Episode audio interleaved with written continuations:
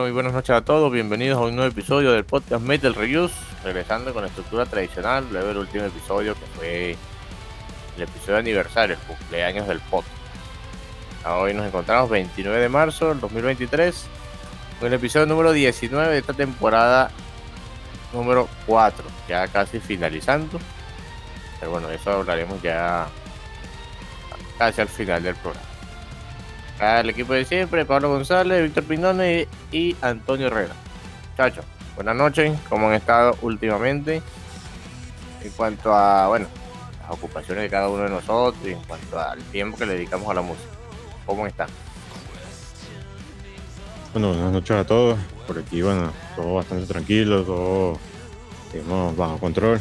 Este, digamos, bueno, a pesar de que hoy el día estuvo un poquito fuerte, digamos, Vamos aquí igual para aprovechar pues, a discutir y hablar un poquito de aquellos trabajos que también salí, algunos discos que tenemos ahí pendientes, porque bueno, ya saben que la, semana pasada le dedicamos a hablar un poquito del podcast por, su aniversario y bueno, vamos aprovechando ya a, cantar un poco el, cantar el cumpleaños para, para el podcast como tal. Pero bueno, aquí estamos nuevamente con un episodio con la estructura normal y bueno, por mi parte todo bien siguiendo adelante escuchando la, música para, para traerla y comentarla aquí.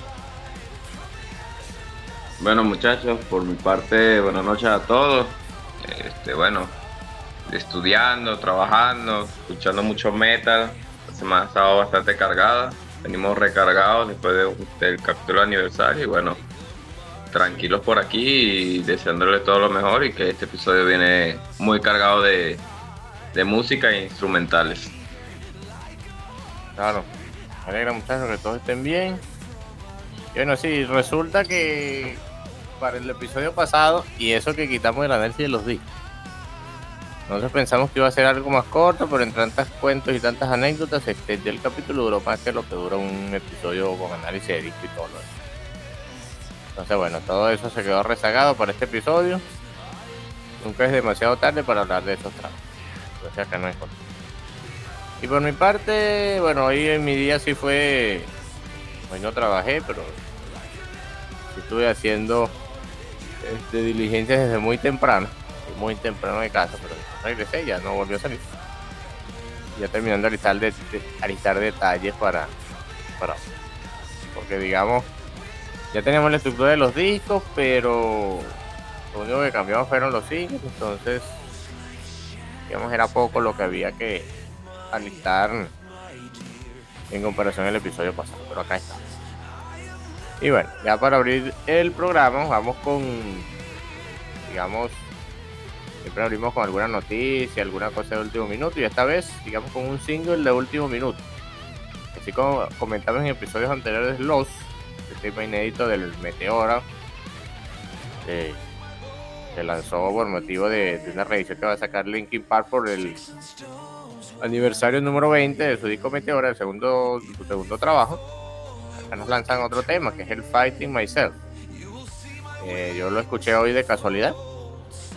Eh, pues el Spotify está escuchando casualmente el, último disco de Baby Metal, entonces se acabó y saltó directamente aleatoriamente al, a este tema de Linkin Park, entonces sugerí comentarlo acá Entonces, es mejor que cada uno comentemos nuestra opinión. Primero tú, Víctor, ¿qué tal te pareció este tema? Comparación Bueno, al igual- bueno, Pablo, este, bueno, igual, a- igual que tú, bueno, realmente también hace, hace unos poquitos minutos realmente, antes de empezar a grabar este episodio, fue que lo, lo escuché. Y no, la verdad es que, bueno, totalmente, digamos, como un poquito como Lost, recordando a ese clásico Linkin Park de, allá de la época de Meteor, este, donde, bueno, justamente bueno, tenemos ahí un poquito la, bueno, en esta, en esta ocasión empezando, digamos, con, la participación de Mike Chinoa en, en la voz. Y bueno, ya después, eh, eh, más adelante de, Chester y demás. Y no, un tema bastante bueno. Un poco, este sí es un poco más de estos temas más genéricos de la banda y que verdad está bastante bueno. O sea, digamos, tal cual, digamos, como, como comentamos con el Lost, este, este es un tema que bueno, para cualquiera de esos de los más de los fans más digamos más arraigados a los a los comienzos de Linkin Park, de verdad que es un tema que, se les va a gustar seguramente y que no, no, no deberían perderse, la verdad está bastante bueno. Efectivamente. Eh, un poquito, este tema, tal como lo dijiste tú, Víctor, más enérgico que Los. Los era más parecido a esos temas como Numb, por ejemplo, Breaking the Habit.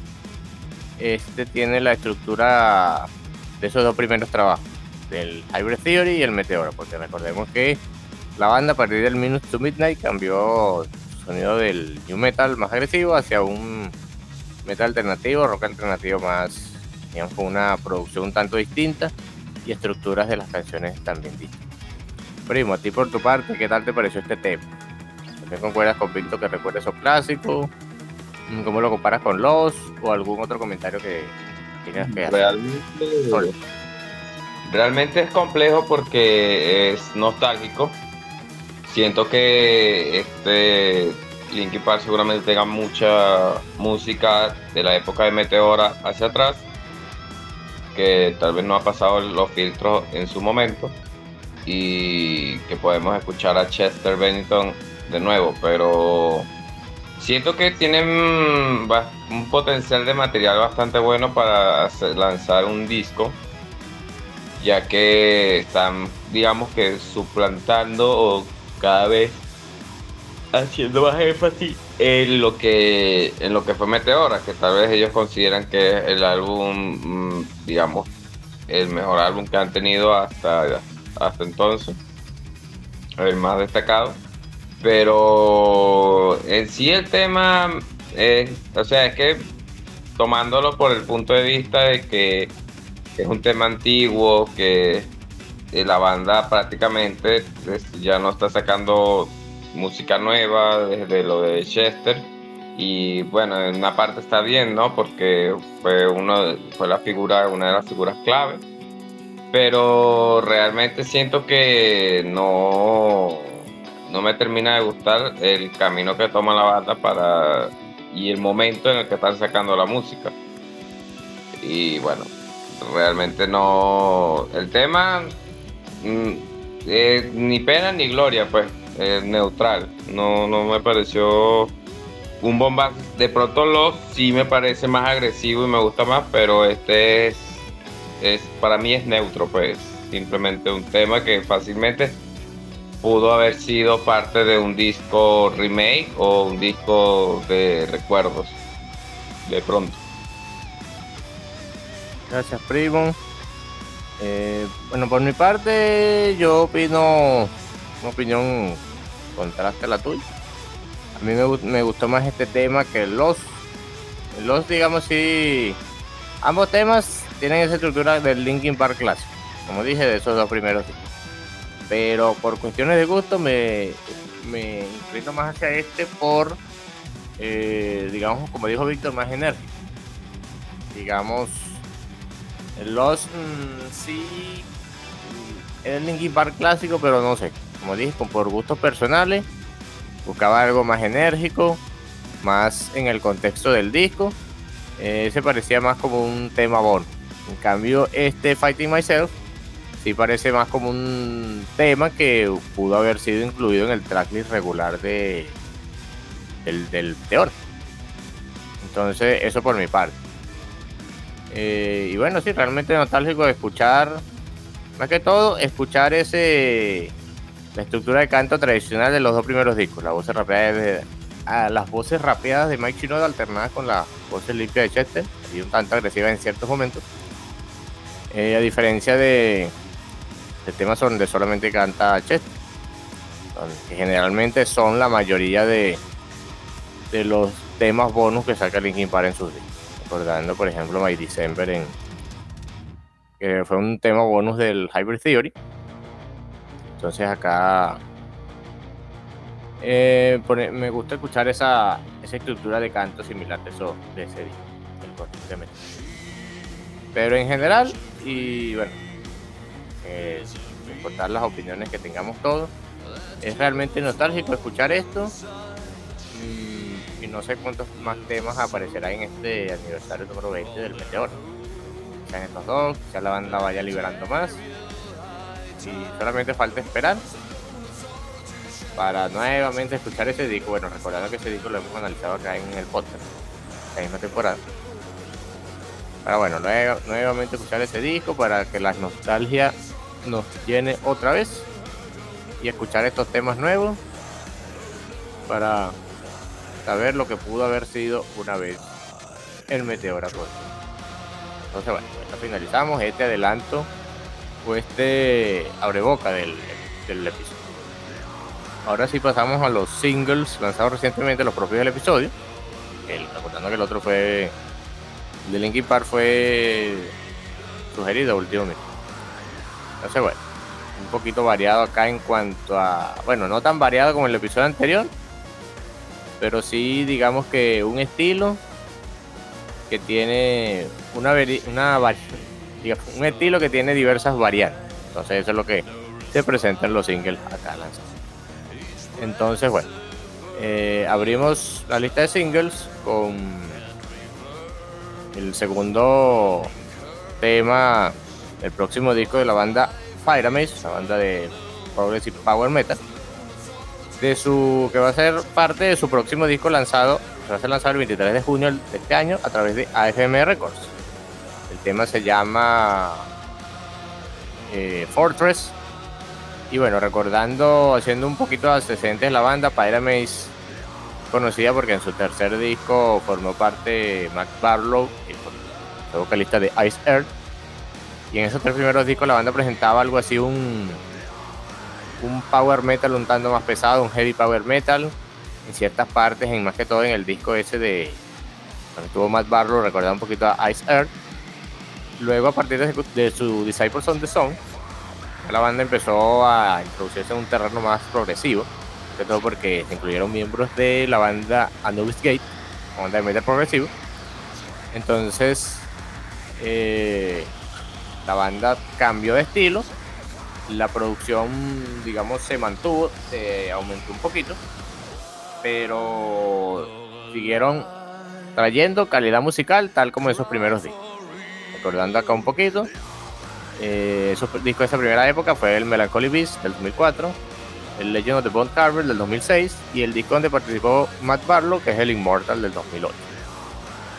Luego cambian de vocalista Sacan el Disciple of the Sun del 2015 y el Contingent del 2017, seguido del Epitaph del 2020. Este último no lo he escuchado, más que todo porque leí por allí que no recibió críticas muy positivas. Pero bueno, tengo que escucharlo sin, ninguna de esas opiniones en mi mente para darle mi, calificación. Y bueno, lanzan, van a lanzar este nuevo disco eh, en junio de este año. Entonces, bueno, Víctor, ¿qué tal te pareció Fortress de Pyramis? Bueno, este, este sencillo me parece muy bueno, de verdad. A mi parecer destaque, digamos, sobre todo por su vocalista.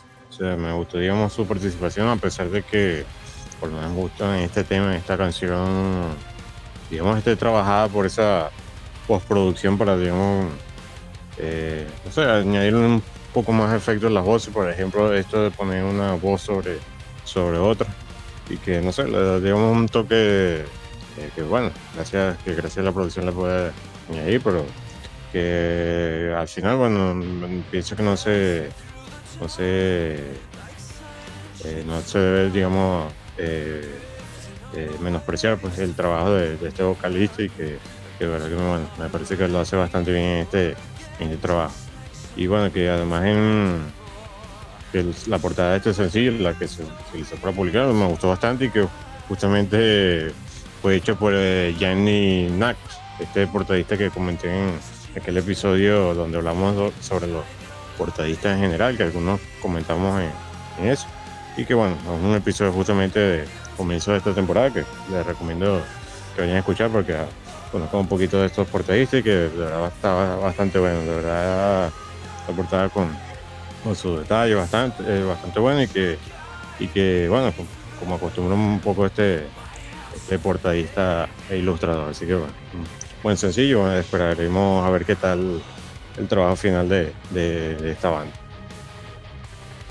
Gracias, Víctor. Y bueno, comentando ese detalle ahí a último minuto que no lo conocí, sobre la portada. Entonces, primo, ¿a ti qué tal te pareció este tema? bueno, me tomé la, la, libertad de escuchar el, el Broken Arrow también, eh, que es el segundo tema que están, el segundo sencillo que adelantan del disco.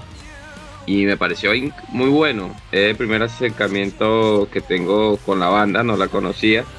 Eh, he notado ese punto de la, digamos, del arte conceptual de sus portadas, gracias al Spotify. Y bueno, el tema me gustó bastante, me, pareció bastante enérgico, bastante... Tiene como que sientes que va a parar, pero no continúa, tiene ese, ese toque del, progresivo que, que es parte de la banda y que lo llevan bastante dominado porque no es no, es, no se siente atropellado, sino se siente como que el tema sí va andando, andando, andando. En cambio hay otros temas que de pronto uno siente que es un atropello, que es una aceleración muy impulsiva. Y este es todo lo contrario, esto es una progresión bastante aceptable y bastante buena. Es bastante recomendable y espero que, que bueno, que estos sencillos sean bastante, sean reflejos de lo bueno que se viene el álbum, porque realmente es bastante bueno y bastante rescatable este álbum. Gracias muchachos, gracias primo Víctor. Bueno, para finalizar acá comentando este single, eh, a mí también me gustó. Producción, pues, bueno, empezando por el detalle de la producción que le hace subir unos cuantos puntos al tema.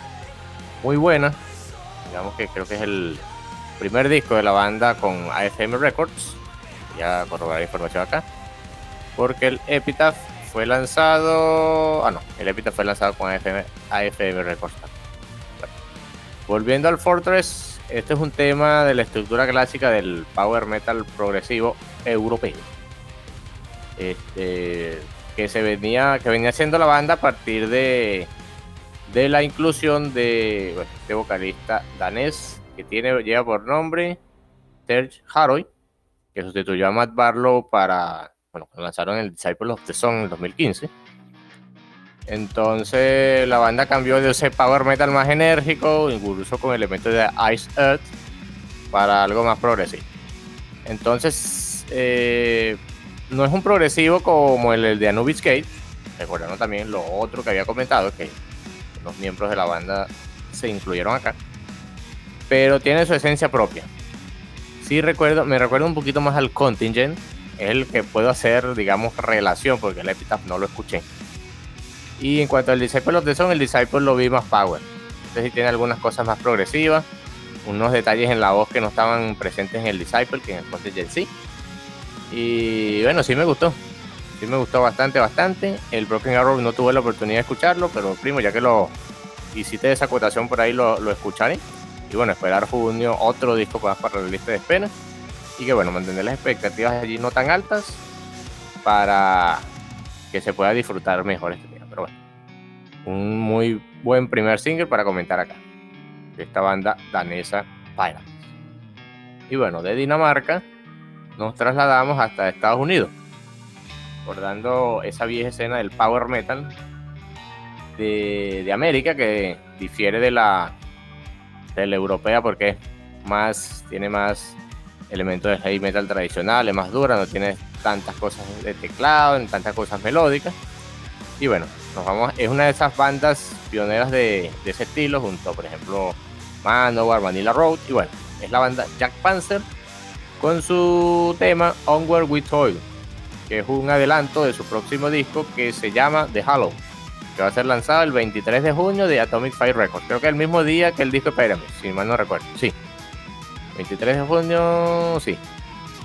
Solamente que Pyramid lanzará su disco bajo AFM Records y Jack Panzer bajo Atomic Fire. Entonces ya ese día ya salen estos dos discos, de los cuales se desprenden los temas que comentan. Entonces, Víctor, quisiera que iniciaras tú, ¿qué tal te pareció este tema de Jack Panzer?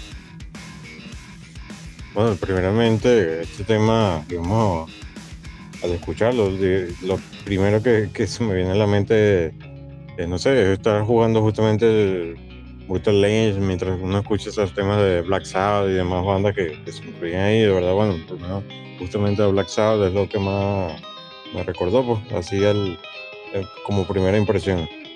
Y que de verdad es un tema bastante bueno, que, que bueno, la parte esa de, de su coro, de verdad es bastante pegajoso y que bueno, digamos que te invito a cantar ese coro eh, unísono junto con la, con la canción y que, de verdad está bastante bueno.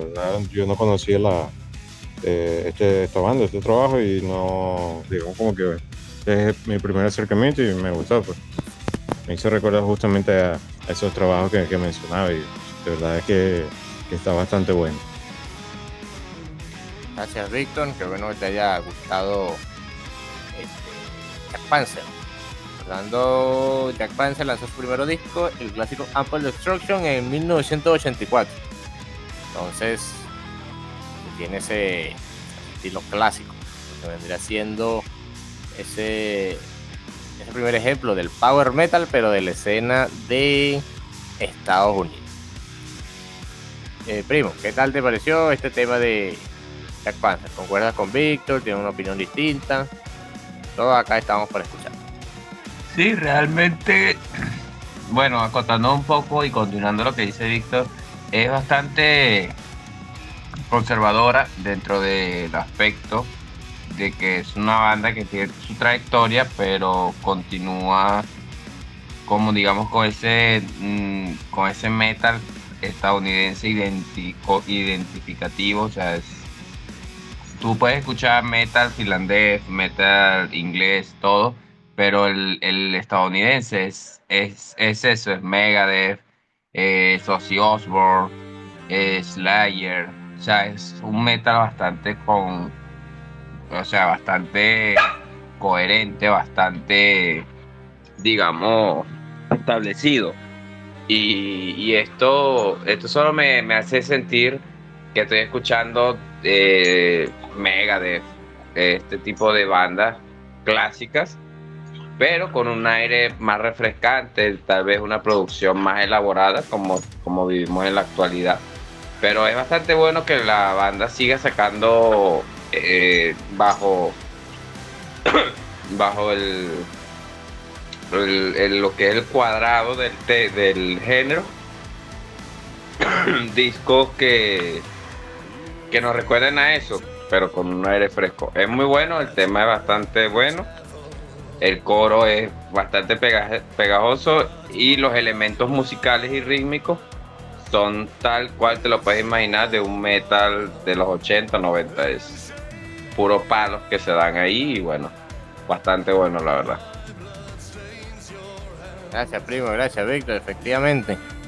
En esa parte concuerdo con ustedes. Yo de Jack Panzer, no conozco, empecé a investigar sobre la banda, ahí adentrándome en el, conociendo lo que es el power metal americano, cómo se diferencia del europeo. Si me escuché su primer disco que a mí me encanta, que es el Ample Destruction, el primer ejemplo de power metal, bueno, que surgía del speed, de un heavy metal más acelerado. Luego, bueno, no escuché más ningún, ningún otro disco. Antes de esto, la banda había lanzado el de The Bayern Shore en el año 2017, que solo lo escuché por encima. Sí mantenía esa rudeza y, agresividad y bueno, propia del power metal de su primer disco, pero con digamos un poquito de una producción mejor, que no lo hacía sonar moderno, sino hacía sonar fresco esa esencia de los 80. Entonces este tema también cuenta con lo mismo. Un tema duro y potente. Los coros, bueno, siempre en las canciones yo resalto los coros y siempre siento que le dan un plus adicional allí en exceso al tema. Y aquí pasa también. Eh, creo que es el primer adelanto que salgan de este disco, que por cierto creo que va a ser conceptual, basado en un cómic que creó la banda. Entonces como primer adelanto queda bastante bien. Ya nos, nos afirman que Jack Panzer vuelve luego del 2017, con, fue la fecha del año de su último disco, de su último disco. Entonces una muy buena carta de presentación de su regreso. De verdad, la esencia se mantiene, la banda no miró, no viró hacia otros estilos, como a veces muchas bandas suelen hacer, se modernizan, añaden otros elementos distintos que muchos fans a veces aprecian por esa parte. Pero Jack Panzer no fue así, sigue manteniendo esa calidad de esos primeros trabajos, de esos trabajos siempre rememorados por sus seguidores. Entonces, excelente tema también. Atentos allí a la misma fecha que el disco Espérame, el 23 de junio, para hacer escuchado este disco de Halloween de Jack Panzer desde Estados Unidos. Ya dos discos para esa fecha, muchachos, vamos a estar atentos de ustedes, público, para escucharlos en el momento que salga.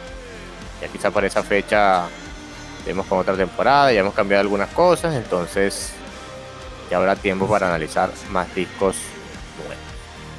Entonces, bueno, finalizando desde Estados Unidos, ahora nos vamos hacia Europa nuevamente con esta banda que, bueno, eh, los videos musicales son son bastante graciosos. Ya habíamos hablado anteriormente de esta banda y de otra banda que se relaciona con esta. Y bueno, es el segundo single eh, del álbum debut de Angus Buck Six, que se llama Six Calibur. Entonces, recordando que ya habíamos presentado una, en un episodio un single ahí previsto que era el Master of the Master of the Universe. Entonces acá Angus Buck Six nos presentan a Six Calibur. Víctor, ¿qué tal te pareció este tema? ¿Cómo lo comparas con el anterior? ¿Cómo lo compara con Glory Hammer? Eh, coméntanos al respecto. Bueno, este tema, eh, poco se puede decir que, bueno, que, de, lo último que comentamos justamente de su, último sencillo de, que ya habíamos escuchado con anterioridad. De verdad que es otro temazo de, de Angus McSix digamos, con, con toda esa energía que, que, puede tener y de verdad que mm, en la parte del estribillo pienso que alcanza lo, lo más alto que puede alcanzar, bastante bueno y que, y bueno, justamente creo que es la calidad, digamos, la, la que, de, la que esperamos, pues realmente, bueno, con, comprándolo, un poco, comprándolo con un poquito de los trabajos de Lori Hammer, de verdad, bueno, eh, digamos que mantiene, eh, conserva, mejor dicho, eh, un poco de, ese estilo de, que se puede escuchar en Glory Hammer, pero le añade ese plus también, digamos, como para diferenciarlo en, en, ciertos aspectos, en ciertos elementos del tema, ¿verdad? Que está bastante bueno y que, y bueno, creo que cada vez nos deja, digamos, como con más expectativas o con, o con, mejor dicho, con un buen sabor de boca de, estos trabajos, de, esta, estos sencillos lanzados y que, bueno, esperamos a ver qué está esos próximos proyectos por venir.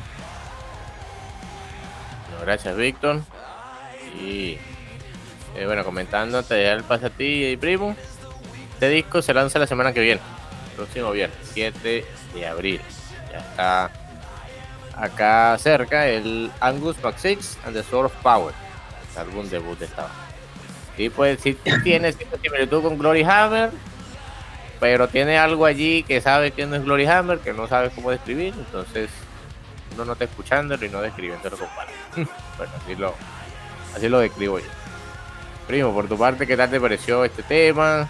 ¿Te gustó más este que el Master of the Universe? ¿Te gustó aquel más que este? Comenta.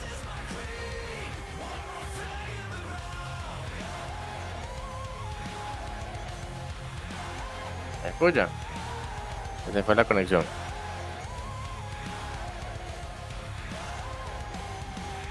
Creo que te...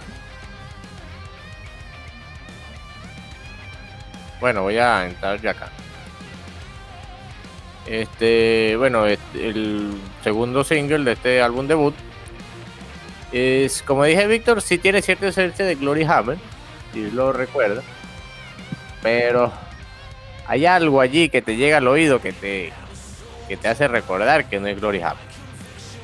No sé cómo describirlo también. En mi parte, sí es un tema bueno, aunque me gustó más el Master of the Universe, la parte del coro, tenía esa esencia allí la propia del Power Metal de Europa, lo está haciendo actualmente. Y, mm, sí me parece bien. Quizás en un contexto, en el contexto del disco, escuchando el disco completo, le dé mayor valor, tal como voy a, tal como me pasó con un disco que del cual vamos a hablar en breve. Entonces como single sí me gustó, pero pensé que me impactaría más, así como por ejemplo el Master of the Universe. Entonces eso es lo que puedo comentar acá del, del tema. Primo, no sé si te arregló tu conexión, si ya estás por allí para comentes al respecto sobre el tema. No sé si se escucha. Sí, sí, sí, no, te escuchamos. Bueno, realmente, eh, comentando de mi parte, concuerdo contigo cuando siento que deberíamos escuchar todo el disco apenas salga para poder encajar las piezas de este pequeño rompecabezas, ya que el single está bien, pero bajo qué contexto entra el single es para que lo pudiera hacer resaltar o no. Realmente está muy bueno, es un estilo bastante, bastante con, o sea, con poder cuentan historias, es bastante entretenido. Se ve que va a ser un disco bastante con bastante sentimiento, con bastante trabajo, bastante elaboración y, es eso, es esperar el disco ya que este es el segundo single y ya está a la vuelta de la esquina el disco y esperemos poder entrar en contexto para, para poder calificar de una manera más, con un criterio mayor este, este disco que ya estamos a la vuelta de la esquina para este mismo y poder decir si el single realmente es bastante destacable o simplemente pasa por la cuerda, pasa por tras bastidores dentro del disco. Así es, primo, así es. Solamente esperar el lanzamiento del disco para reunir todas estas piezas y darle una calificación total. Y bueno, aprovechando una pequeña información de algo que salió en días pasados. Que bueno, Glory Hammer regresa. Este sería su cuarto disco, que va a ser lanzado este 2 de junio. Llamado Return to the Kingdom of Five. Que es el disco donde debuta Sosos Michael, que sería el nuevo vocalista. Que ya, ya no sería Angus McFly el decimotercero, sino sería Angus McFly quinto.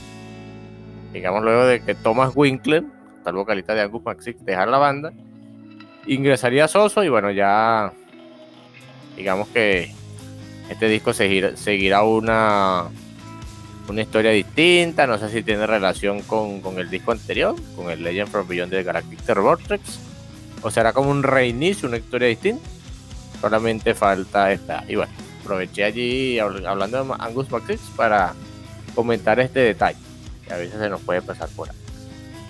Y bueno, luego el tercer 5 nos vamos al último, ya de un proyecto que ya habíamos mencionado también en episodios anteriores, que sería del un sencillo del próximo disco del guitarrista Magnus Carlson, que bueno, de tantos proyectos de guitarrista de Primal Fear, eh, su proyecto Magnus Carlson Freefall con el tema Holy Ground, que forma parte de su próximo trabajo, que ya comentamos el Home the Flame en episodios anteriores, disco donde hay vocalistas invitados de, por ejemplo, de la talla de James Durbin, de James Robledo, de Michael Erickson, de Rafael Méndez, Sergio Haroy.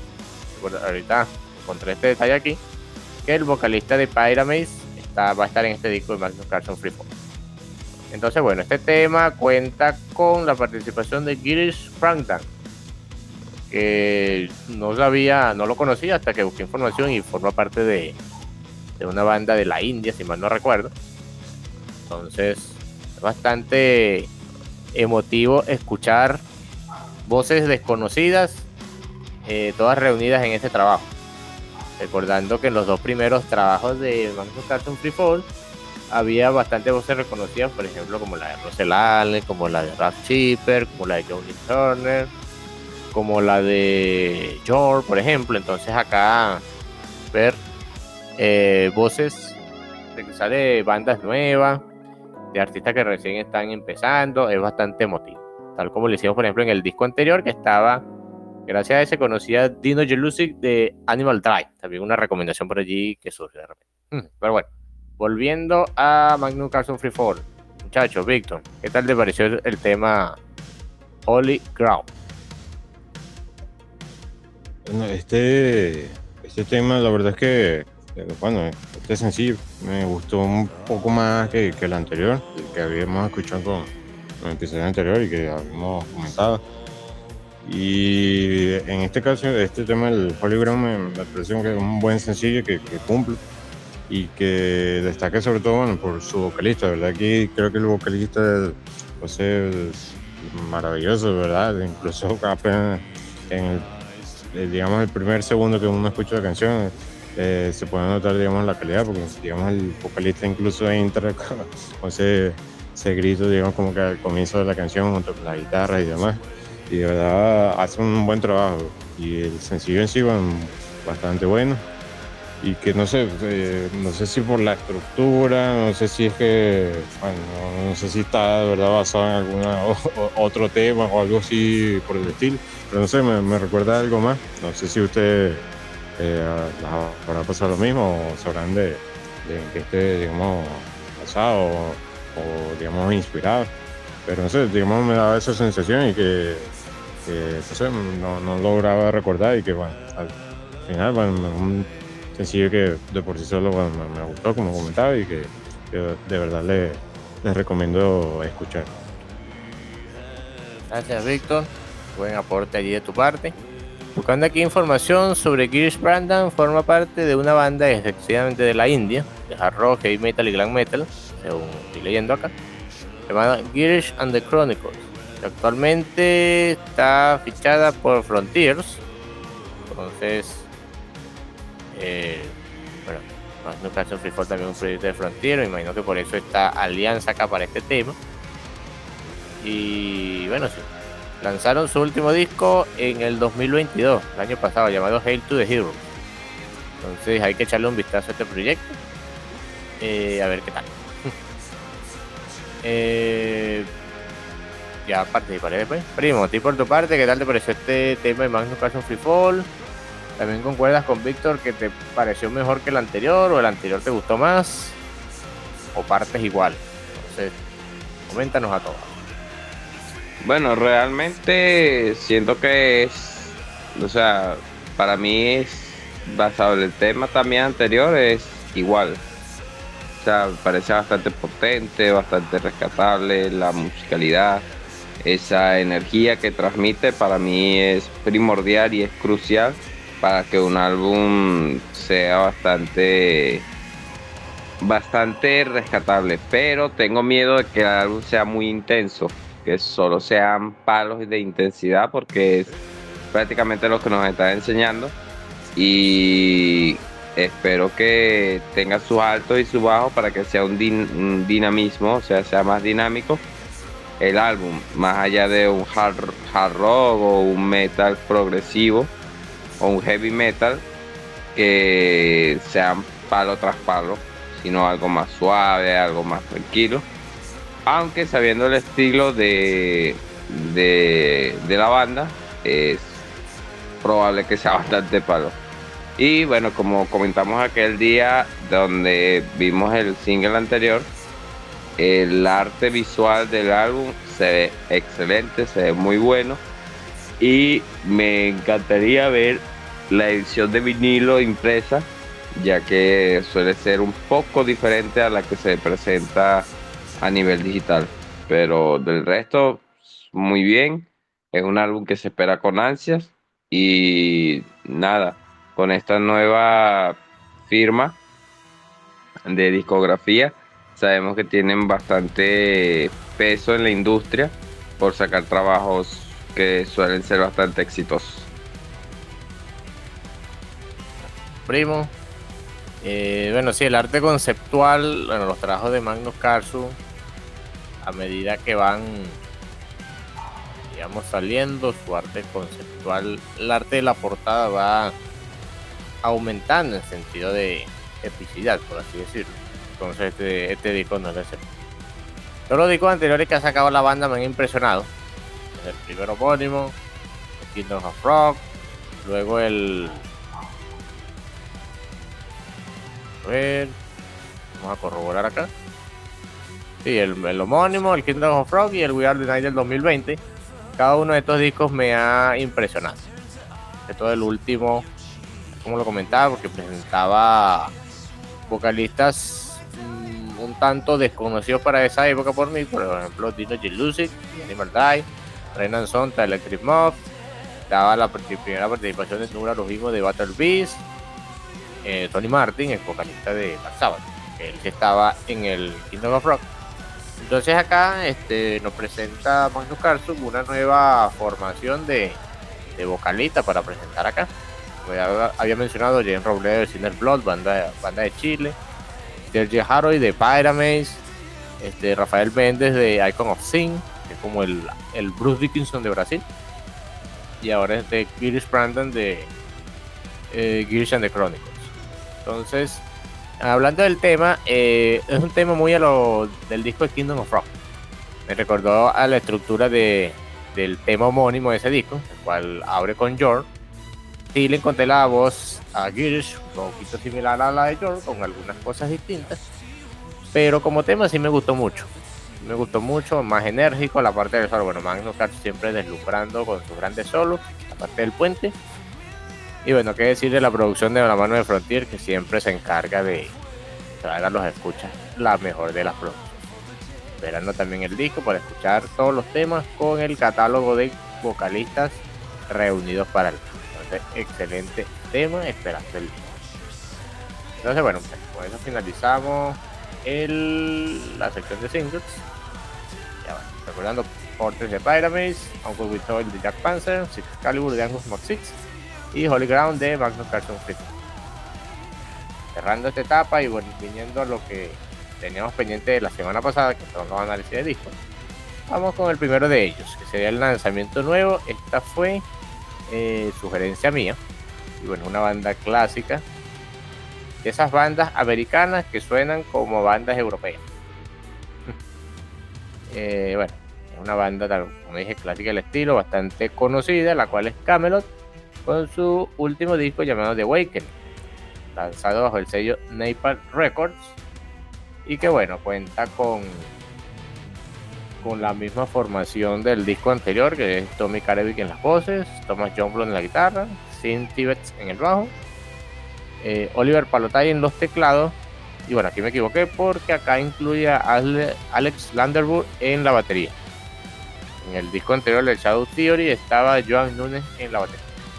Entonces, la formación, salvo el baterista, es la misma del disco anterior, que ya viene desde hace varios discos atrás y bueno, el disco también tiene artistas invitados, como por ejemplo Simon Simons, Tina Wu, Melissa Boni, entre otros presentes allí aportando coros y otros elementos. Entonces, bueno. Víctor, ¿a ti qué tal te pareció este disco de cable? Coméntanos al respecto. Bueno, luego de, dejarnos caer, digamos, algunos sencillos que, que llegamos a comentar y en episodios anteriores, ya aquí bueno, nos encontramos finalmente con, con, este, con este trabajo que, esperábamos. Y bueno, es decir que mantiene digamos el, ese nivel eh, eh, que de esos sencillos que, sencillos que llegamos a escuchar y que eh, incluso algunos digamos tal vez sobrepasan un poco más de lo, de lo que ya habíamos comentado. Y que bueno, primeramente empezando por, su portada me, gustó, digamos, la cual digamos justamente también ya la había visto porque había sido publicada justamente por Yanni Nacos, también el mismo portadista que, que comentaba de la misma portada de Pyramids y que bueno, que justamente su página de, de, de Facebook de Remedy Art Design lo, había visto publicado, donde él comparte, digamos, su portada, sus trabajos que realiza, y por ahí lo había visto. Entonces, digamos, tanto esta portada que él hace como otras ilustraciones que, que, que, también hizo, la, se añadieron para, para este trabajo, para, para este disco de, de Camel, y de verdad que está bastante bien, de verdad que, bueno, su, calidad es bastante buena. Algunos también lo, lo podrán recordar por lo menos los trabajos de, algunas de las portadas de Evergrey y que son bastante buenos. Pues. Y bueno, por la parte, digamos, musical de, este disco, de verdad hay mucho que, que, alabar, por lo menos empezando su, su producción. Creo que la producción es, impecable, digamos, deja un trabajo totalmente impecable, digamos, en todos los aspectos, ¿verdad? Creo que creo que por lo menos a mi parecer destaca un poco más. Y bueno, de verdad, es un trabajo bastante pulido. Y digamos, al escucharlo totalmente, bueno, esta banda clásica que, muchos conocen y que trabajó eh, lleno de epicidad en todos los sentidos, en el mejor sentido de la palabra. Y que, bueno, cada uno de sus temas, desde, digamos, aquellos con tremendos estribillos hasta la incluso hasta la verdad más tranquilo, cada uno de verdad tiene su, increíble esencia y que de verdad eh, no, no, no dejen insatisfecho a, nadie, un buen trabajo, eh, por lo menos a mi parte lo, escuché un par de veces. Y no, no, de verdad no, no me llegué a cansar, verdad disfruté cada uno de los temas y es, un, trabajo bastante, bastante completo pues, en, distintos sentidos. Y que definitivamente se nota pues la, dedicación que le pusieron en, cada detalle. Y que no se conforme, digamos, con quedarse estancado en aquellos, digamos, aquellos elementos más típicos de, Power Metal, que de repente muchos están acostumbrados, que uno dice, bueno, Power Metal siempre hacen esto y hacen esto, digamos, esto, pienso que este trabajo va un poquito también más allá, de arriesgar un poquito más y creo que lo, consigue bastante bien, así que de verdad es un trabajo bastante recomendado, este de, Awakening de, de Camelot y de verdad no, no, no hay pérdida en escuchar. Gracias, Víctor. Gracias por apreciar ese trabajo, ese detalle de la portada también. Gracias por eh, mencionarlo allí, porque yo tampoco conocía eh, quién había, quién se había encargado del arte de la portada, que está muy buena. Siempre las portadas de Camelot destacan. Poetry for the Poison, Silverthorn, el Haven, el Shadow Theory siempre Camelot destaca con su portal. Entonces, excelente. Digamos, continuemos. ¿A ti qué tal te pareció, primo? Cuéntanos a todos tu opinión acerca de este disco de Camelot.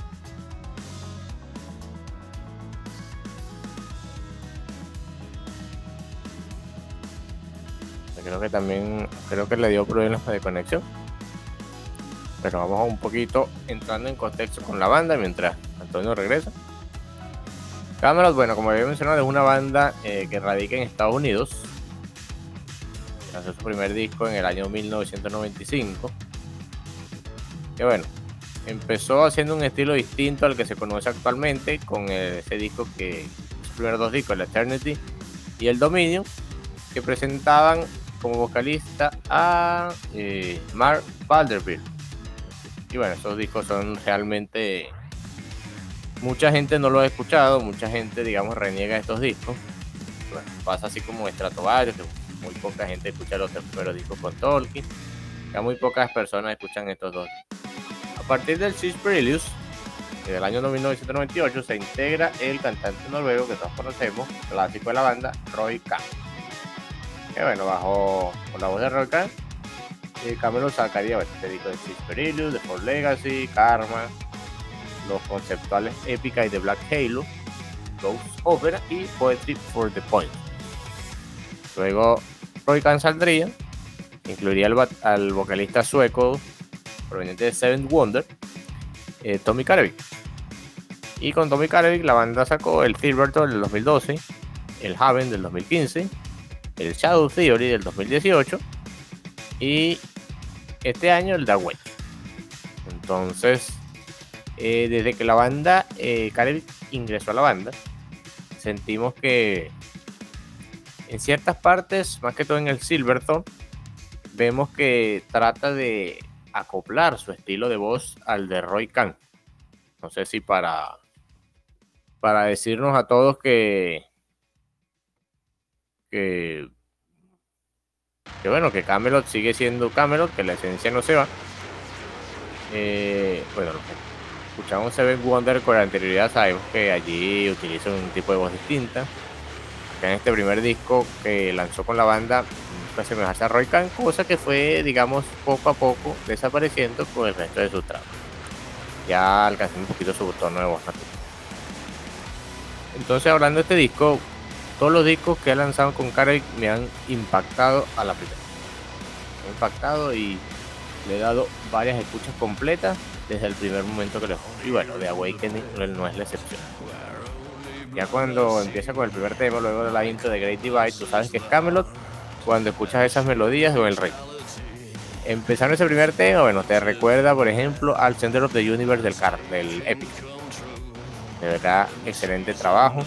La voz de Karevic, los solos de John Blood, las orquestaciones por parte de Oliver Palotay. Y bueno, ahí Alexander y Sin también aportando allí en la parte rítmica, en batería y bajo. Y ya por allí ya sabes qué es lo que se viene del disco. Idealmente la banda empieza con un tema rápido y luego con un tema más mm, donde le bajan el tempo a las canciones. Acá no pasa así. Luego de, The Great Divide sigue Eventide, que sigue un poquito la, la línea en composición musical del tema anterior. Sí con un poquito de disminución en el tempo, pero no al nivel de los de, la estructura que estaba en, los, en el resto de los discos. Recordando que, por ejemplo, en The Shadow Theory empezaba Phantom Divine, luego seguía Raven Light, más calmada. En el en el Haven, bueno, el tema del segundo tema de Insomnio también más relajado. Y en el Silver Thor, luego del Sacrimony, eh, tocaba Ashes to Ashes, que también era más calmo.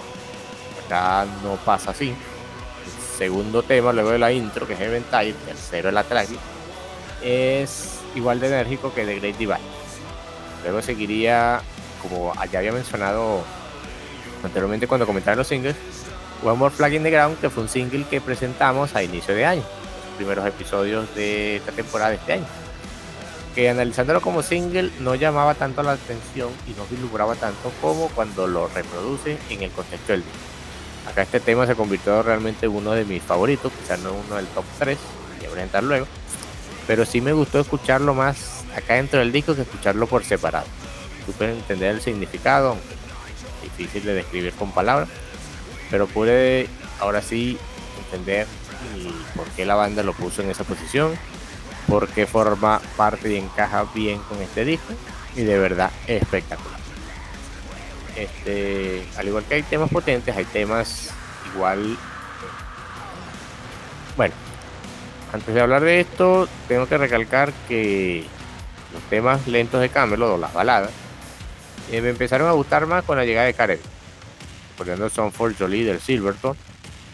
O ese tema del Haven que tienen con Charlotte Wesser, también bastante bueno. Y del disco anterior tienen un tema con Jennifer Haven de Beyond the Black. Entonces acá Midsommar y sexto tema de la tracking. Es de verdad un tema espectacular que encaja bien en la posición de donde lo pusieron. Porque divide una primera parte bastante melódica y bastante enérgica. De una segunda parte un tanto más pesada, pero igual de enérgica que la anterior. Digamos, está en la posición perfecta para darnos unos pequeños descansos de la emotividad de la primera mitad, eh, seguida de la también de la energía al máximo, la energía de esa adrenalina que se presenta al máximo de la segunda y bueno, ningún tema es de relleno, todos los temas cumplen su, su, propuesta. Entonces, bueno, otro disco excelente de Camelot, ya de esta era de Carevic, que cada uno me va gustando más que el anterior.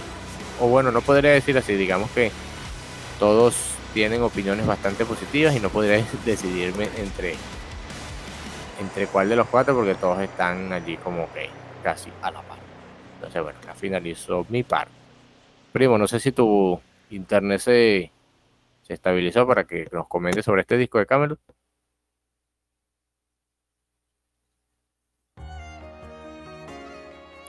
Creo que no. No sé cómo hacemos, Víctor. ¿Qué dices tú? Bueno, parece que ahorita no, no está disponible Antonio, así que podemos avanzar y cualquier cosa le, le preguntamos más adelante cuando, cuando vuelva. Bueno, sí. En esta parte lo que podemos hacer, ya vamos a seleccionar nuestros temas y ya la puntuación la damos entonces ya cuando él regrese. Por tu parte, Víctor, ¿qué temas destacas para añadir a la playlist? Este, como temas, bueno, déjenme buscarlos por acá. Eh, los voy a guardar en mi propio Spotify. Eh, bueno, yo seleccioné eh, primeramente el tema de Grid Divide, me, me gustó bastante. También eh, seleccioné, bueno, el tema Midsummer's Eve, este tema, digamos, balada. De verdad me gustó muchísimo, como yo he mencionado, de verdad hasta las baladas se, se disfrutan en, este trabajo. Y bueno, eh, como último que seleccioné fue el tema My Fan eh, entre paréntesis Forevermore, que de verdad me, me gustó, un tema que, que, que que pienso que además digamos entre esas intros y otros que también están bastante buenas del tema, que este digamos como último tema como tal para, para finalizar está bastante bien y que bueno, quise seleccionarlo aquí. Gracias, Víctor. Bueno, tal, también concuerdas conmigo en que las baladas de Camelo también son, son bastante buenas, sobre todo aquí en la época caribe.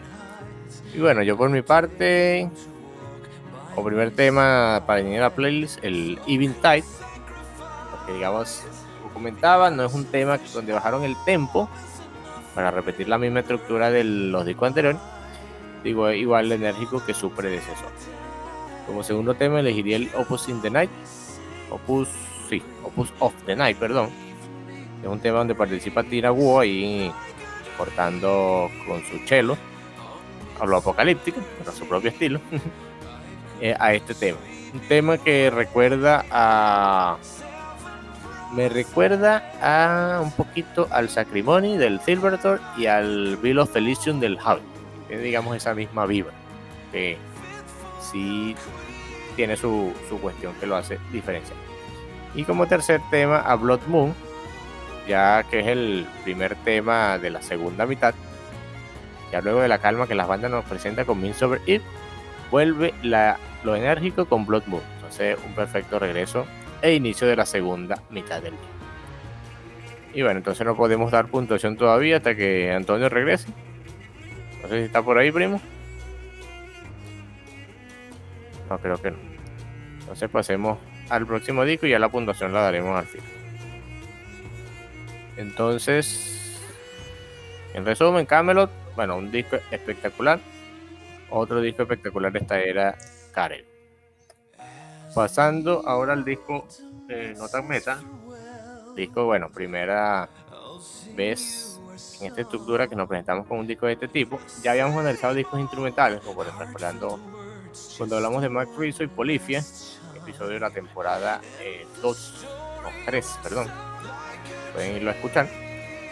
Y acá nos traemos otra vez una banda instrumental, sugerencia de Víctor, y es la banda Animals as Leader, con su tercer trabajo llamado The Joy of Motion. Un trabajo lanzado en el año 2014, bajo el sello Sumerian. Y bueno, la formación de este proyecto, banda, por así decirlo, este, cuenta con Tony Abasi en las guitarras, Javier Reyes en las guitarras y Matt Garska en las baterías. Digamos, eh, acá cuenta como músico de sesión a Misha Mansur de Periphery en el bajo, Adam Getgood también de Periphery en el bajo y Diego Farías de Volumes en la programación. Entonces, por mi parte, digamos que sería un disco, un disco cabezón para escuchar y analizar. Esto de escoger algunos temas para la playlist, pero a pesar de ser tarea difícil, no fue imposible. Bueno, Víctor, ¿qué nos puedes decir tú de este tema? Que fue, digamos, sugerencia tuya para analizarlo. No, así es, Pablo. Este, bueno, este, este trabajo, digamos, bueno, con, anterioridad, con anterioridad ya había recomendado también en algún momento, eh, por ejemplo, eh, creo que fue el álbum más reciente de la banda, este de el Parece, todavía no sé cómo se pronuncia, pero el último trabajo que, que sacó. Y que, bueno, quise, digamos, aprovechar esta sección para, para indagar un poquito más sobre, sobre la banda en sí y, este trabajo que, que, bueno, ya había visto que era un poquito de los, los trabajos que, que, digamos, más populares, más escuchados y creo que mejor valorado de, de, la banda. Entonces, digamos, bueno, en primer lugar, eh, también como mencionaba Pablo, eh, hay que recordar que es bueno, un trabajo completamente instrumental, no hay ninguna participación de, de, un vocalista en ninguno de los temas, o sea, el, álbum completo es completamente instrumental, pero bueno, realmente al escucharlo te das cuenta que básicamente eh, cada instrumento, digamos, canta, por decirlo de alguna manera, canta y lo hace bastante bien. De verdad que bueno, por mi parte destacaría dos instrumentos sobre todo, que, definitivamente estos músicos de verdad saben conseguir digamos lo, mejor de ellos, como son el bajo y la guitarra, que de verdad que, que destacan bastante en, varios de los temas de, este, de este álbum. Y bueno, sin dejar de lado ni, ni menospreciar a los, a los teclados, baterías y demás, que también, digamos, tienen una muy buena participación, ya que, bueno, digamos, complementan también ahí la, los, distintos temas. Pero no, de verdad, este bajo, eh, por lo menos en el trabajo que realiza, digamos, con esos potentes slap que, eh, digamos, hacen participación, hacen eh, aparición en varias de las canciones. Y que después se complementa también con esos riffs de, guitarra, dejando de verdad un muy buen sabor de boca y creo que es lo que, digamos, como que más me impactó y que, inclusive, este disco también lo repetí unas dos o tres veces porque de verdad me gustó, pues de verdad escuchar trabajos instrumentales, de verdad me, por lo menos a mí, siempre me ha gustado. Y cuando uno está realizando alguna otra actividad, a pesar de que a veces, por lo menos este tipo de trabajo de más del progresivo, son un poco más, más complejos. Este, ciertamente al final, digamos, como al ser instrumental, digamos, como que te dejas llevar y mientras haces otras actividades, bueno, digamos, se te pasa bastante rápido y digamos, hace un momento más, más agradable en ese sentido. Y por, por esta parte, bueno, de verdad, este trabajo cumple en ese aspecto y yo, me, por mi parte, me gustó bastante y que un trabajo que, que, recomiendo, al igual como recomendaba ese trabajo anterior. Y que bueno, de verdad no, no, no salí, digamos, decepcionado, ni mucho menos, de verdad, hasta incluso eh, más, eh, me gustó un, más, incluso más que, este otro trabajo. A pesar de, digamos, que tienen ciertas diferencias, este es un trabajo que en varias partes, digamos, se siente un poco más agresivo que, este último, que ese último disco que lanzaron. Pero que cada uno de verdad tiene su, su base, su esencia y que cada uno cumple y de verdad ambos son bastante buenos, así que bueno, este trabajo de, de Joy of Motion muy bueno y que les recomiendo escuchar. Gracias Víctor.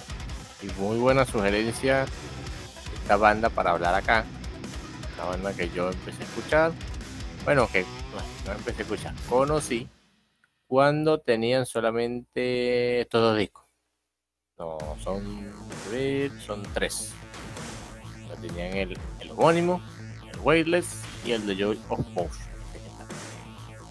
Entonces, al principio, eh, cuando ya me había preparado, porque bueno, un disco instrumental a veces puede ser fácil o difícil de digerir, dependiendo del entrenamiento que tenga cada uno y la tolerancia hasta ahí o del gusto de lo instrumental.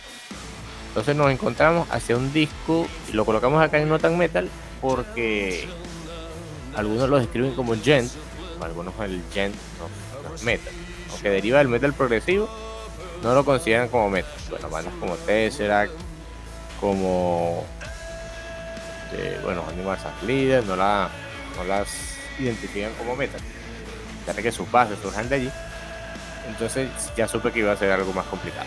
La banda es completamente instrumental, no cuenta con voces. Las guitarras, digamos que tienen ocho cuerdas. El bajo allí presente con los slaps, unos elementos tomados prestados del jazz. Ya también está presente acá, acompañando al metal progresivo, entre comillas, en cierta parte, ciertas partes, y al jazz también. Es un disco, tal como a se me pasó rápido. Yo pensé que me iba a costar, pero se me pasó rapidito. Los temas tienen una media de 4 minutos y medio, sí, 4 minutos 20 segundos, minutos y medio. Y hace que te pasen rápido, no hay temas largos, no hay temas tediosos, todo fluye bien, todo pasa bien. Entonces, eh, este es el último, el único disco completo que he escuchado de la banda, del resto temas por separado. El homónimo lo escuché un tanto más agresivo en cierta parte, aquí digamos que le reducen un poco y lo compensan otros temas más calmados, pero con otros elementos también aquí prodigiosos, tomados del jazz y tomados de otras cosas que le añaden este estilo que no sabemos cómo podríamos decir, pero no está incluido dentro de los estándares Entonces, eh, ¿qué voy a al final? Lo recomiendo. De verdad, según diversas fuentes, está muy buen puntuado, muy bien rateado. Entonces, Víctor, no te equivocaste acá. Y bueno, una, una banda allí para los cuales no la conocían, den su oportunidad para que lo hagan. De verdad, no se van a perder, no se van a arrepentir de escuchar esta gran banda este gran trabajo. Entonces, primo, no sé si regresaste para que comentes. Creo que no, todavía. Entonces haríamos como hace unos minutos.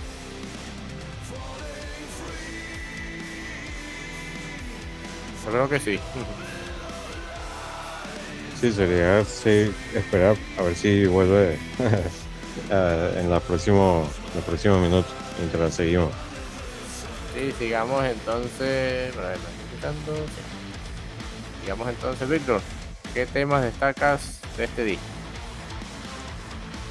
Bueno, como temas yo seleccioné, eso digamos que se me hizo difícil, pero que bueno, de verdad hay varios temas bastante destacados y que me gustaron bastante. Pero bueno, al final me decanté por, por los temas, por lo menos empezando por el tema Physical Education, un tema bastante bueno que tiene varios cambios ahí a lo largo de la canción y que es uno de los temas digamos más animados también de este trabajo. Bueno, y justamente también el tema que le sigue, el tema Tooth and Claw, y que creo que representa bastante bien también este, este aspecto de esto, del, título de la banda, pues, como tal, de Animal Salida, digamos el tema este de dientes y, y garras. De verdad que, eh, bueno, a pesar de que, digamos, no tiene letra, de verdad un tema que me gustó muchísimo y que, bueno, de verdad eh, cumple y eh, tema que destaca bastante en, varios aspectos.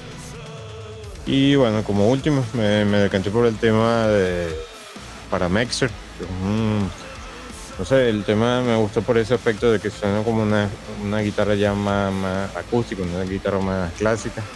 Y pues me gustó, digamos, ese, elemento. La verdad que, bueno, también además muchos otros de los temas que están en este disco tienen otros distintos elementos, como mencionaba Pablo, algunos de, del jazz y demás, y que eh, eh, es bastante variado en ese sentido y que, bueno, digamos, al final uno selecciona aquellos por los, los cuales, digamos, se sienta más, más a gusto, un poco más los que más, más propio, más personal y, y que al final, digamos, creo que le puede gustar a, a cualquiera, a cualquier persona que bueno, le dé esa oportunidad a estos trabajos instrumentales y que seguramente no, no se decepcionará. No, gracias, Víctor. Efectivamente, este es un disco que tú te lo puedes colocar a alguien que no le gusta el metal y le puede gustar. Pero bueno, a pesar de ser agresivo en ciertas partes de su estructura, esa agresividad no va hacia terrenos que rozan los extremos. Entonces encaja perfectamente con el resto del metal. Por mi parte destacaría el tema inicial, Cascade, que ya nos da un adelanto de lo que se viene a continuación durante el disco que no se mantienen todos los temas, pero sí un poquito de lo que vas a encontrar dentro de él. Segundo, como indicó Víctor, Truth and Cloud, tema igual que enérgico, igual de potente. Y finalizo mi top 3 con Crescent. Es un tema allí bastante, con elementos muy virtuosos, dignos de ser tocados con músicos virtuosos, tal, tales como los que conforman esta banda. de verdad, un trabajo de verdad recomendado, no les no cuesta escucharlo. Verán que si lo pueden se les va a pasar muy rápido. Incluso pueden escucharlo en familia porque no haría ruido en esa parte. Entonces bueno, pues final, finalizaríamos eh, el álbum No Tan Metal, Animals as Leaders, la propuesta instrumento. Bueno, ya pasando a lo que sería el último trabajo, desde Estados Unidos nos vamos a Alemania con una banda que yo pensé que tenía un estilo y después supe que tenía otro estilo. Acá la banda Lord of the Lost con su disco Torn Star. Fue en 2018, lanzado bajo el sello Napalm Records.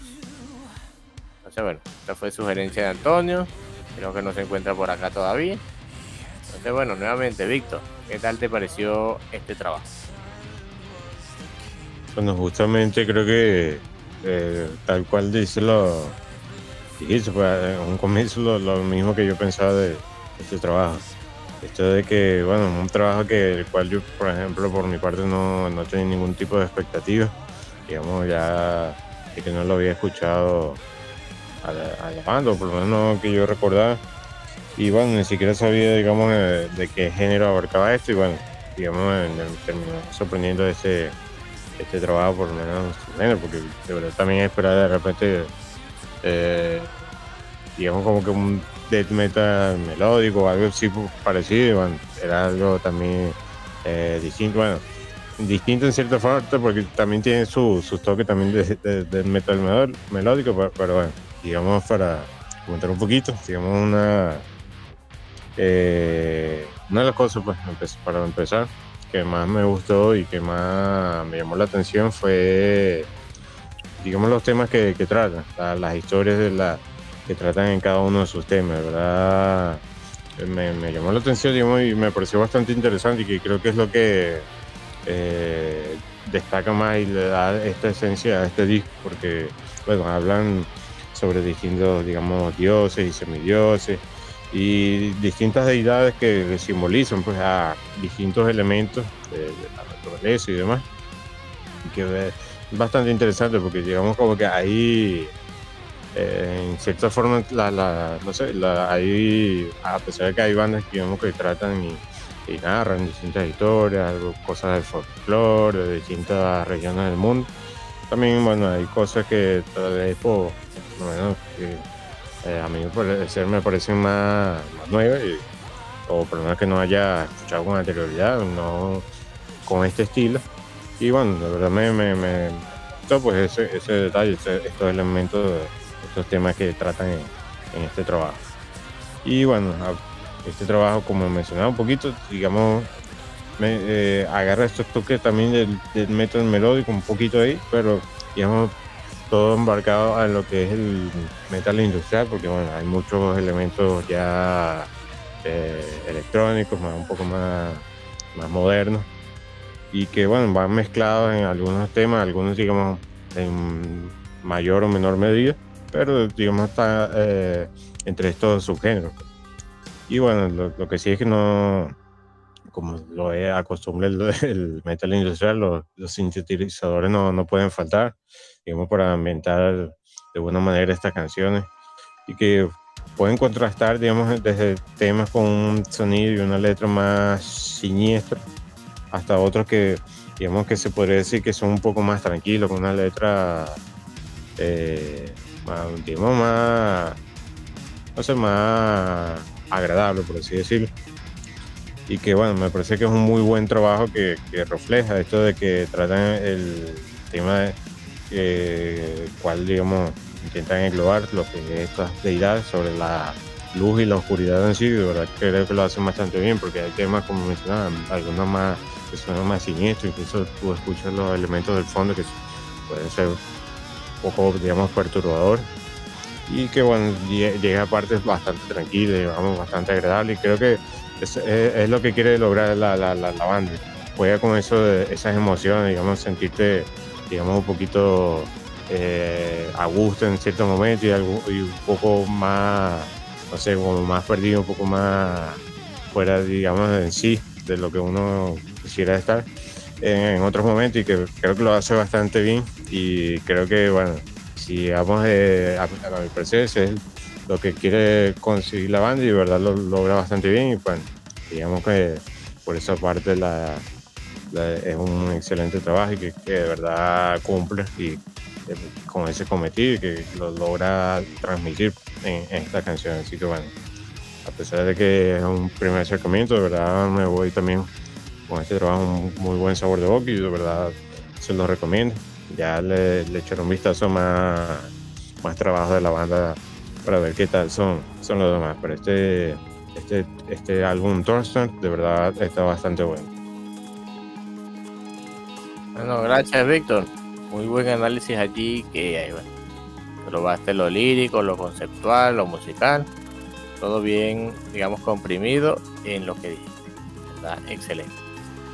Por mi parte, como yo lo había mencionado, eh, como primer como primera impresión, este yo pensé que, me iba a encontrar con un estilo distinto cuando lo escuché porque ya conociendo el país, ya conociendo el estilo y escuchando la primera impresión pensé que me iba a encontrar con algo más parecido a Ramstein.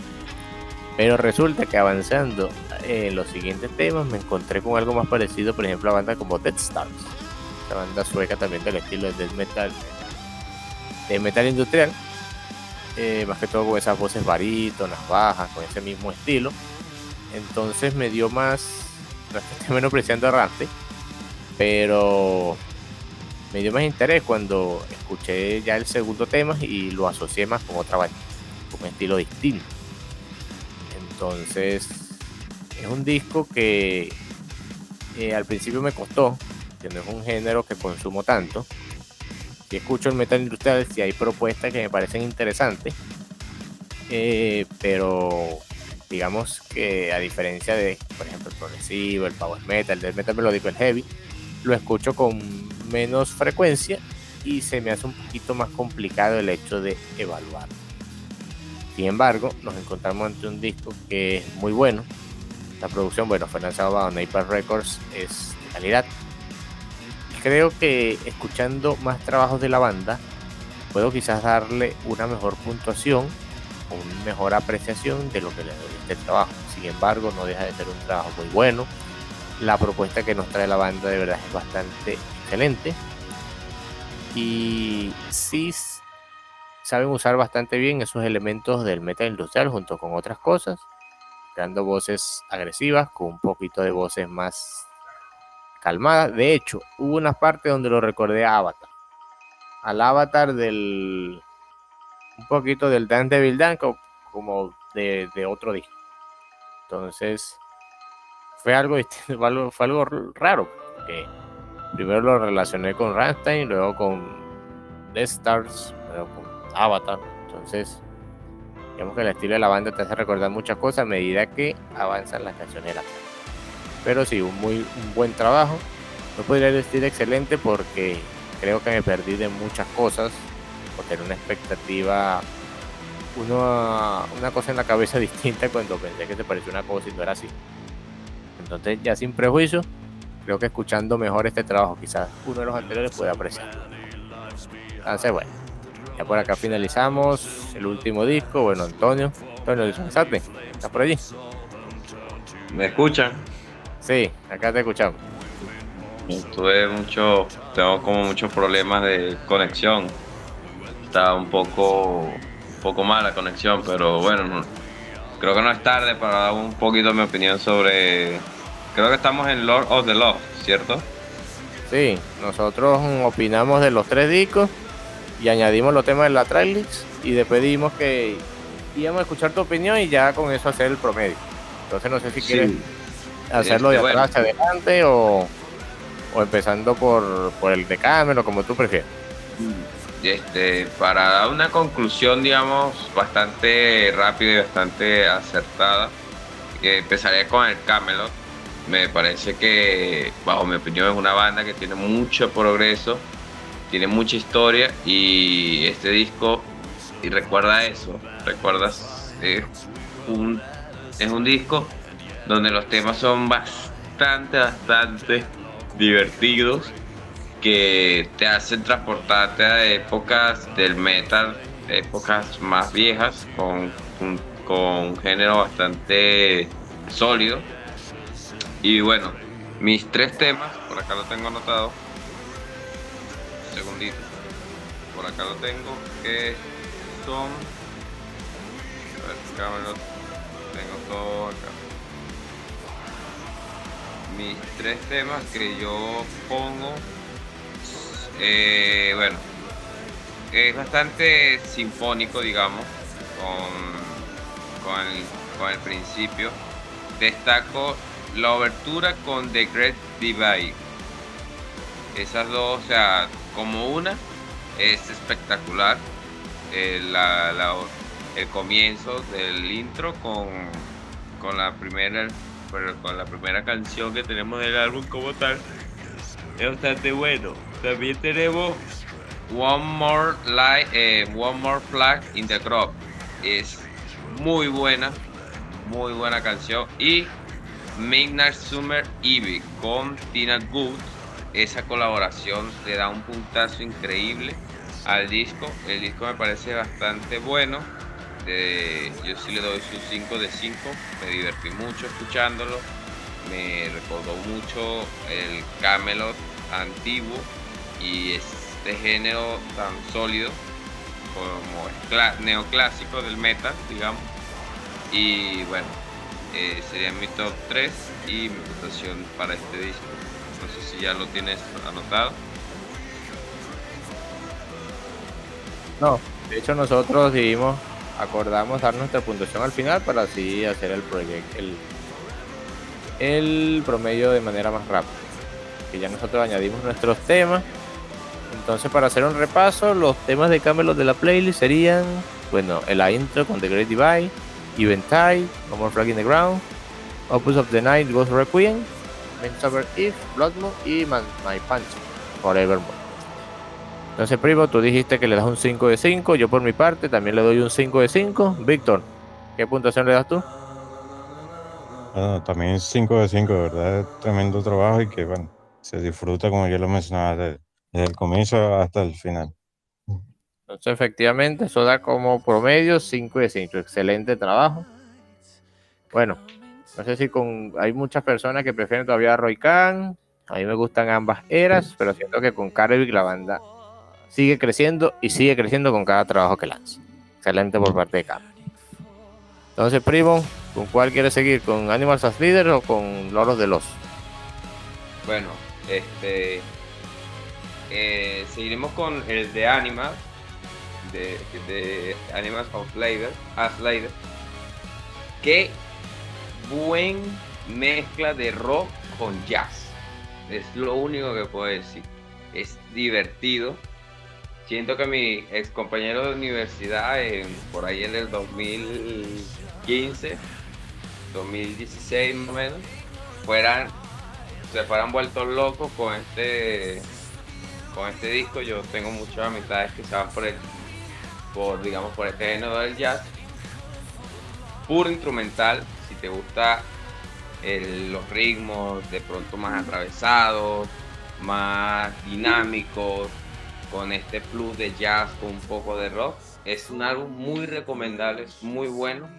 Es increíble de verdad, o sea, tú no puedes imaginarte este álbum siendo con un vocalista algo porque realmente se disfruta de principio a fin.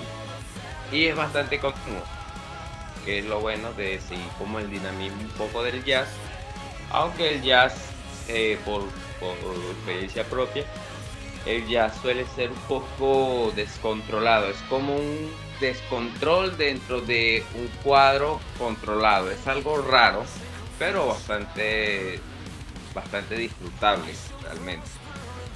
Y de acá puedo resaltar tres temas que son Leaping Code Another Year y Psy- Psychical Education. Me parece bastante bueno el álbum le doy un 4.9 casi 5 diría porque también hay detallitos que no me terminan de enganchar. Aunque para un viaje en la carretera o para hacer otras actividades mientras quieres escuchar música de fondo, es un álbum bastante recomendable para las personas. E incluso si te quieres incursionar en algo más dinámico, algo más, digamos, fuera de lo común, te podemos recomendar este disco. Y estos tres más que yo destaco son los que, a mi parecer, son los, los que más resalto de este disco.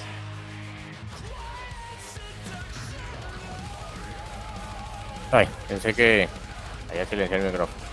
Excelente, excelente. Tal como hemos comentado, un disco que, que ya cuando nos lo presentaron pensamos que iba a ser más cabezón, pero digamos lo digerimos de manera más fácil. Este, bueno, la tracklist quedó de la siguiente manera. Los temas de, de Animals as Leaders. Eh, bueno, está conformado por Cascade, Living Code, Another Year, Physical Education, Tutan Cloud, Crescent y Parax. Bueno, tú le das un 4.8, 4.9, perdón, yo le doy un 4.8 de 5. Víctor, ¿cuánto le das tú? No, por mi parte yo sí le doy su 5 de 5, verdad que me gusta este, este trabajo y de verdad, por lo menos la- las veces que lo escuché no, no, no, llegué a cansarme y de verdad cada uno de los elementos que lo conforman y cada canción tiene su, su, su momento y su, su forma de ser y que queda bastante bien, de verdad un excelente trabajo. Excelente, excelente. Entonces el promedio de este disco es un merecido 4.9. Entonces hay que escucharlo. Hay que animarnos y escuchar nuestros trabajos instrumentales porque a veces los sentimientos se transmiten no solo con palabras, sino con a través de, la parte instrumental. Excelente trabajo y bueno, y su merecido 4.9. Ahora sí, volvemos a lo último donde nos quedamos para ya así continuar con la estructura característica. Primo, háblamonos de tu recomendación de Thornstar de Lord of the Lost. Tornstar The Lord of the, eh, Lord of the Love. Bueno, primero, este, yo la primera canción que escuché de esta banda, donde descubrí la banda, fue porque realmente puse en YouTube Gothic Metal. Así. Esta banda es característica por su sonido un poco gótico, reemplazando una guitarra rítmica por un teclado o sin- o sintetizador y la banda tiene esta peculiar forma de, de llevar eh, la música y ayudar, digamos, de pronto con un sentido más oscuro, hacia la parte más oscura, más de esa creencia del metal relacionada con cosas oscuras. Y bueno, el video del, segundo tema de este álbum, el, el Lovery, es un video gótico, bastante bueno.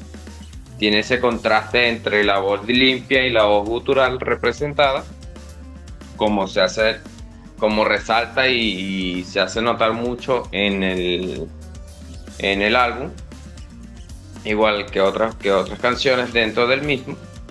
Y es bastante, bastante enérgico, tal vez para algunos es difícil de digerir, realmente. Es una banda que posee un sonido bastante pesado, bastante, digamos, de forma original, pero es muy, muy buena. La verdad, de que escuché, me parece increíble. Si tiene similitud con Avatar, incluso este disco podemos asimilarlo con el último disco de Avatar, pero este no deja de ser un metal más agresivo y bastante sólido, una banda bastante sólida. Y bueno, destacó tres temas, de los cuales el primero es sí o sí, es Lovery, que es el, el tema con el que yo conocí a la banda y un, el segundo tema de este disco increíble. El, digamos que los siguientes dos temas que yo destaco son los continuos a este en la tracklist de- del álbum, que es Black Halo y In Your Hands. Me parece muy buenos. El In Your Hands es un tema bastante divertido, un tema que he repetido muchas veces porque me parece increíble. Y junto con Loreley. Me parece que es, un tres temas, me parece una continuidad muy buena. Lo que le da mucha potencia y mucho sabor al Tone que es el disco. Y bueno, para mí es un 5 de 5. Creo que el álbum cumple con el objetivo que tenía la banda, la visión de misma.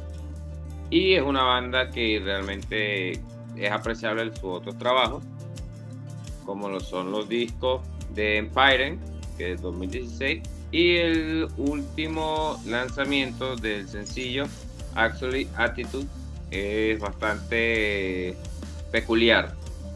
Te invito a todos a echar un ojo a la banda. Si te gusta bastante el, un metal más potente y un poco tirando a lo gótico, a ese estilo emo y un poco, digamos, polémico que se vive en la hora y el que las bandas como en este caso Lord de los están enganchadas y están montadas en este, eh, digamos que en este movimiento, sí, polémico podemos decir. Pero bueno, es mi opinión acerca de Lord of the Lost y este álbum que me pareció increíble. Gracias, primo. Y efectivamente allí, digamos que esa causa polémica se debe a estas puestas en escena, porque con Rammstein también pasa algo similar. Y bueno, recordando un poquito, también habíamos mencionado eso, que bueno, por mi parte, este, bueno, Víctor se pensó que también tenía expectativas sobre el estilo de la banda y al final se encontró con otra cosa. Yo mencioné que al principio que iba a ser como y resultó que me pareció más a Death Stars, incluso como Avatar. Entonces, la intro te hace parecer una cosa y el resto es otra. Pero muy buen trabajo. Ya no lo aprecié como debería porque no es mi estilo fuerte pero creo que escuchando un par de trabajos más con mayor frecuencia me hará, digamos, entender más este Entonces, bueno, por mi parte, o Víctor, ¿tú cuáles temas son los que destacas de la Play? Añadirlo a la Play. ¿Y tu actuación? Eh, los temas que yo seleccioné eh, fueron el tema bueno, también digamos, es un poquito difícil, pero digamos me decanté por el tema Hazor como uno de los temas eh, destacados. Seguidamente por el tema Under the Sun, que bueno, tiene digamos como una especie de, de dubstep, algo así por así en el tema, pero al final digamos estos, estos elementos electrónicos a mí por lo menos siempre me han gustado y bueno, quise decantar también por, por esta opción. Y finalmente por el tema Forevermore, que bueno, casualmente digamos tiene un nombre similar al tema que seleccioné de, del disco de Camelot. Pero no, este es un tema que, bueno, es distinto a lo, que uno escuchó en, ese álbum de Camelot, pero de verdad bastante bueno y bueno, lo quise seleccionar eh, como opción. Y bueno, de verdad es un trabajo que como ya mencionado, de verdad te da distintas emociones, al escuchar cada uno de sus temas, digamos, abarca también esta temática de las distintas deidades y demás. Y me parece que es un, un disco bastante bueno y que, bueno, a pesar de, eh, digamos como que como puntuación yo le doy un 5 de 5, de verdad, digamos como que a, los tres discos de hoy les, di su, su máxima puntuación, pero de verdad que, bueno, cada uno de ellos es bastante bueno y, bueno, este disco de eh, de verdad que no es la excepción, es un disco bastante bueno y que creo que por lo menos por mi parte cumple con ese cometido, eso de alcanzar, digamos, e, estas emociones que quiere provocar la banda. Gracias, Víctor. Bueno, sí, das la puntuación máxima a todo acá. Este primo, disculpa que en ese momento creo que tuve un problema por aquí y no, no escuché tu puntuación. ¿Cuánto le das al disco? Bueno, yo le doy un 5 de 5. Realmente me parece bastante rescatable este álbum y bastante bueno. Ya, fino, fino. Fino, fino, como decimos nosotros. Bueno, yo digamos que concuerdo con. Bueno, escogí unos temas en común con ustedes. Mis temas destacados son Lorelai, In Our Hands y Forevermore, porque son temas que me recuerdan a Dead Stars. Y Dead Stars, ese estilo me, gusta bastante. Estilo de final metal gónico con metal industrial. Y yo, bueno, sí por, digamos, porque no es muy afín este género para mí, digamos, necesito conocerlo más. Yo le doy un 4.7 al disco. Y tiene sus elementos buenos, la producción es buena, ven, cargada Napalm Record en esa parte, haciendo que el disco tenga un promedio de 4.9 efectivamente. Entonces, tres discos, Power Metal, Gent, Metal Progresivo, Jazz, Metal Industrial con Metal Gótico, está presente en este episodio. Entonces, bueno muchachos, ya creo que con esto vamos finalizando. Si ustedes tengan algo para final, eh, que tengan que decir al final, para dar unos últimos anuncios para ir cerrando. No, no, no, creo que no, por lo por mi parte no tengo mucho más que decir, más que, bueno, que le den esta oportunidad a esos trabajos, la verdad, los trabajos bastante buenos, eh, cada uno con su propio estilo, con su propio género, y que, que, al final, bueno, cada uno se disfruta a su manera, en su momento respectivo, y bueno, siempre, digamos, intentamos traer la, lo mejor posible para comentar para cada uno de los episodios. Así que bueno, por mi parte voy a aprovechar para, para despedirme de una vez. Este, espero que tengan una feliz semana, porque siguen escuchando buena música. No se olviden, ah, si no han escuchado el episodio de aniversario, darle su escucha, ¿verdad? Eh, se lo recomiendo porque, bueno, si de repente no conocían tampoco mucho sobre el podcast como tal, pues en eso escucho para, digamos, como que tener un pequeño resumen de lo que ha sido el podcast durante todos estos años y lo que tal vez seguirá haciendo y que bueno, esperamos digamos siga muchos años más porque cumplo muchos años más y traer más episodios como ese. Así que bueno, por mi parte aprovecho para despedirme y sería hasta la próxima, hasta el próximo episodio que, nos escuchemos. Bueno, por mi parte también muchachos, despidiéndome, deseándole a todos buenas noches, un gran abrazo, realmente nuestros oyentes que escuchen la playlist, escuchen bastante de las bandas, recrean y construyan también un criterio que puedan compartir con nosotros a futuro. habrá una forma de compartir y llegar más a, a todos, pero mientras tanto seguimos, bueno, escuchando música, analizando muchas bandas, estando pendientes y bueno, igual que Víctor, invitándolos a escuchar el episodio anterior a este, que es el episodio de aniversario, donde contamos algunas anécdotas, donde recapitulamos buenas cosas y rescatamos muchas otras mejores de capítulos anteriores y disfrutar un poco más de charla, un poco más de chill con nosotros para llevar a este a algo más, a mucho más. Y bueno, que esperando que sea mucho más temporada y muchos más años juntos siempre de la buena mano y con la buena energía que, nos une, que es la música. Obviamente, sí es. Cada uno de nosotros se inclina hacia un estilo distinto, pero entre todos unimos todas esas opiniones y uno conoce más de una cosa que de otra y así nos complementamos. De verdad han sido dos años, dos años donde Empezamos con una estructura un poquito más rudimentaria, a veces ni teníamos estructura, luego fuimos organizando todo y haciendo todo cada vez mejor. Múltiples últimos integrantes ingresaron, se salieron, ingresaron, se salieron, pero acá estamos. Siempre algunos siguen aportando tras bastidores y bueno, vendrán otros en futuros episodios.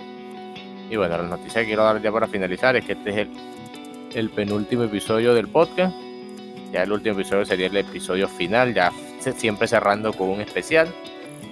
Entonces, eh, bueno, para hacer un poquito de spoiler, este episodio va a estar dedicado a la relación entre el metal y lo sinfónico. No el metal sinfónico, sino esa combinación entre la orquesta y entre las orquestas y los metal. Empezando por Concert for Group and Orchestra de Deep Purple, pero bueno, ya creo que dije mucho. Ya Pueden escucharlo en el siguiente episodio, ya para cerrar temporada. Entonces, bueno, muchachos, gracias por estar acá. Gracias a todos por escucharnos. De verdad, espero que sigan saliendo nuevos episodios de Metal Reviews. Siempre con la buena energía, siempre escuchando la buena música, siempre compartiendo. Somos un grupo de personas conversando sobre lo que nos gusta y simplemente trayéndonos nuestra opinión. No es la opinión absoluta, todos tenemos opiniones distintas Quizá ustedes piensen como nosotros, quizá ustedes no le den 5 de 5 a los discos, pero bueno, la compartimos y somos, con mucho gusto escuchamos. Ya nos despedimos. Pablo González, Antonio Herrera y Víctor Pinone, dándoles buenas noches y nos vemos en el siguiente episodio, ya para cerrar cuarta temporada.